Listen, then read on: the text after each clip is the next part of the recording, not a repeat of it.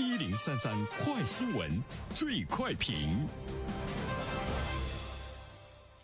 焦点事件快速点评，这一时段我们来关注。经过一年多的酝酿讨论，中小学教育惩戒规则试行尘埃落定，明年三月起正式实施。学生们犯了错，管还是不管，罚还是不罚？家校间长期的争执困扰的相关具体问题，终于有了刚性准绳。规则把育人放在了首位，惩戒只是方式，育人才是目标。那么对此，我们有请本台评论员袁生听听他的看法。你好，安然。呃，这个。惩戒规则尘埃落定之后呢，我们也看到很多的媒体在报道，有的用的题目呢，就是今后对于学生来说，啊，老师该罚就罚，该管就管。啊，我觉得这样的一个理解呢，在某种程度上来说是一种片面，但是呢，我们也可以看到，呃，它也使得我们的这个教育界有重拾。戒尺的回归，所以第一点呢，我想说的是，规则它反映了教育惩戒权在实施中的使用的问题，重拾戒尺。呃，我们都知道呢，惩戒呢，它在教育中是最容易呢出现矛盾的地方，就是学生犯了错，当然呢是应该受到惩罚，但是呢要惩罚到什么程度，老师和家长都特别关注的。老师有的时候不敢管，家长呢又怕孩子呢特别受委屈。那么哪些惩戒的方式是可以接受的？哪些是明令禁止的？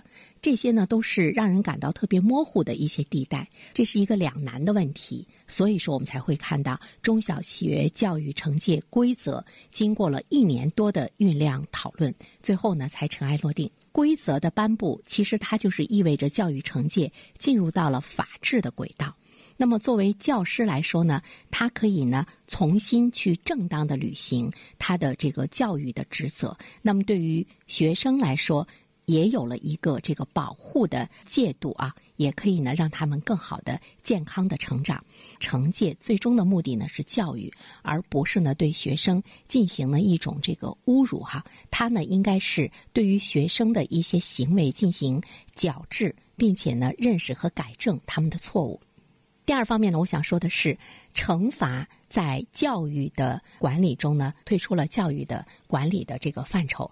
呃，我们都知道，与惩罚不同，惩戒呢，它是一种这个警戒，让学校或教师对学生的违规违纪或者是过错的行为要进行告诫和唤醒。所以我们要注意呢，是唤醒，让学生自己呢认识到呢自己的问题，而不是呢。通过以前呃，我们或许呢比较熟悉的这种体罚和变相体罚，比如说罚站，比如说你一个单词写错了，让你写一百遍，啊，这些呢都是让家长非常头疼的事情，但是又不敢吭声，这也是一种变相的体罚。其实它是属于呢这个惩罚。这个规则就明确的提出，教育惩戒与体罚和变相体罚是不同性质的行为。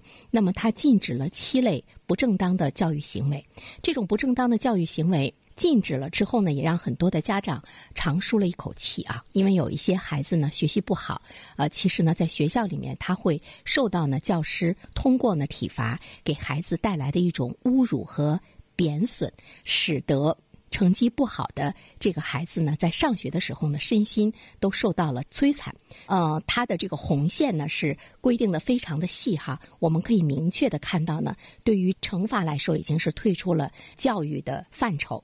当然，他对于教师来说也有一种保护，教师也知道怎么样的去管理学生。那么对于家长来说呢，也有了一种呢这个底气，他知道孩子在学校不会呢让他的孩子呢受到特别大的身心的不该有的一种伤害。第三方面，我想说的是，其实这个规则它真正的呢，进一步阐释了教育的意义呢，究竟呢是什么？呃，其实我们都知道，教育惩戒。它不是惩罚，它是教育的一种呢方式。惩戒来说，它应该有育人的属性。所谓的育人的属性呢，刚才我们说到了，就是它更多的呢对孩子是从身心的唤醒。当然，我们要明确的是，没有惩戒的教育是不完整的教育。所以说呢，这个规则它对于教育呢进行了更广阔的、更全面的，或者是更明确的呢和适宜。惩戒它和表扬、鼓励、批评一样，都是呢一种教育的手段。所以说，同是教育的手段的话呢，那么他们是同等的地位。按理来说呢，是没有好坏的。如果是没有好坏的话呢，从家长、学生对于惩戒的认识，包括呢教师对于惩戒的使用，都呢应该是一种慎重。也是一种呢，这个适度。呃，我们都知道，教育其实它承担着促进人的个性化和社会化的职责。从学校的角度上来说，它都承担着向社会呢来输送合格公民的一种责任。那么，在我们的社会公共领域的时候，我们也会看到我们的一些规则、一些规定，它也是呢通过一种惩戒的方式来提高公民的。规则的一种意识，包括呢文明的水平。比如说，你开车，你闯红灯，通过这种惩戒的方式来促进你的文明水平的提升。那么，其实对于孩子们来说，作为上游的教育领域来讲，也呢应该使得惩戒呢在其中要呢发力，也要使得更多呢守规则、做事规范的这些孩子们能够成为一个合格的公民，最终呢走向社会。惩戒它。在某种程度上来说，它也拓宽了教育的更加合理的这样一个范畴。但是我们需要关注到的是，惩戒呢，它只是一种被动的教育哈。如果没有不让他罚站，那么只是一些惩戒的话，那孩子不听怎么办？或者是说他不改正怎么办？我们都知道孩子呢，他是比较顽劣的哈。如果没有呢特别这个严厉或者是严格的管束的话，我们就会觉得这棵小树长歪了。对于孩子来讲，是一种被动的教育。在某种意义上来讲，也是一种底线的教育。我们对这种被动和底线的教育，是不是一定要过分的依赖？